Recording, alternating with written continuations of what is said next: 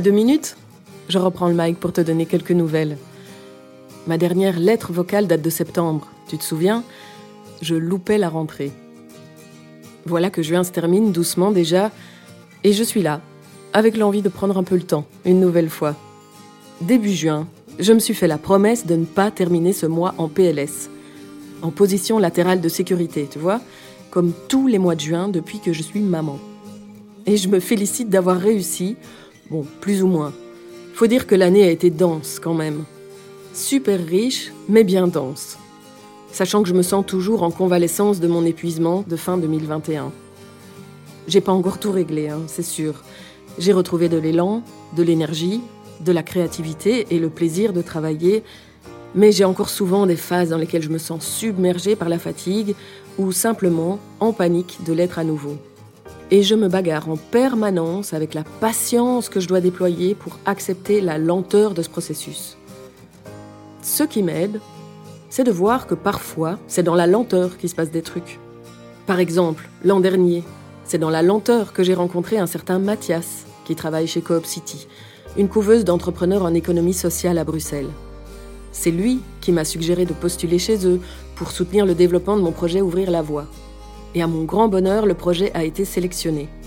Avec 15 autres projets qui ont du sens à mes yeux, depuis octobre, je me forme, je triture mes idées dans tous les sens pour concevoir et tester Ouvrir la voie, un média associatif dédié à l'oralité, une plateforme qui accompagne les femmes à l'expression d'elles-mêmes et de ce qu'elles vivent. Aussi, c'est dans la lenteur que j'ai participé à la construction de Balancer vos ondes positives, une nouvelle émission podcast, un talk qui réunit des chroniqueurs et des chroniqueuses décidés à regarder la lumière au bout du tunnel. Alors je ne sais pas où ces deux expériences vont me mener, mais j'ai déjà appris plein de choses, notamment à refaire confiance au groupe, à exprimer mes idées, à trouver dans tout la juste distance, à oser le détachement, oser prendre place et assumer mon envie de l'ouvrir.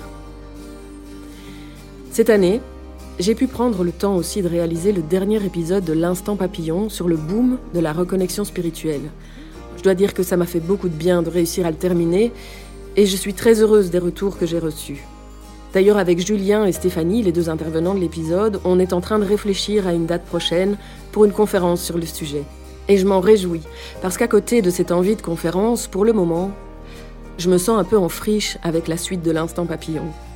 L'envie de continuer est là, mais je ne sais pas encore sous quelle forme, ni avec quels moyens. Il y a un an, je faisais un post Instagram sur mon ras-le-bol du métier. Aujourd'hui, alors que rien n'a encore vraiment changé niveau précarité, je me sens plus solide, plus capable d'imaginer et de créer autre chose. Rien n'est encore certain. J'ai planté des graines une à une. J'attends que ça pousse, sans savoir où ça va pousser, ni si ça va pousser. Et je m'étonne de vivre cette attente de manière assez paisible finalement. Comme si quelque chose avait changé en dedans. Bon, je te dis à je ne sais pas quand, mais à bientôt j'espère, et je te souhaite de pouvoir profiter à fond de l'énergie, de la douceur et de la lenteur de l'été. Bisous